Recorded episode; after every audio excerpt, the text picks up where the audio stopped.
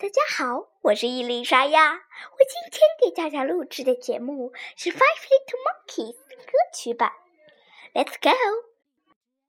Five little monkeys. Five little monkeys jumping on the bed. One fell off and bumped his head. Mama called the doctor and the doctor said, No more monkeys jumping on the bed. Four little monkeys jumping on the bed. One fell off and bumped his head. Mama called the doctor and the doctor said, No more monkeys jumping on the bed. Three little monkeys jumping on the bed. One fell off and bumped his head. Mama called the doctor and the doctor said, No more monkeys jumping on the bed. Two little monkeys jumping on the bed. One fell off and bumped his head.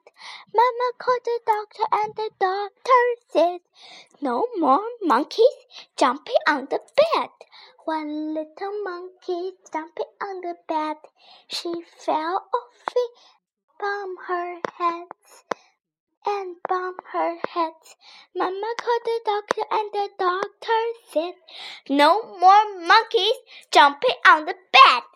好了，今天的节目到此为止，希望大家收听我的，再次收听我的节目，谢谢大家。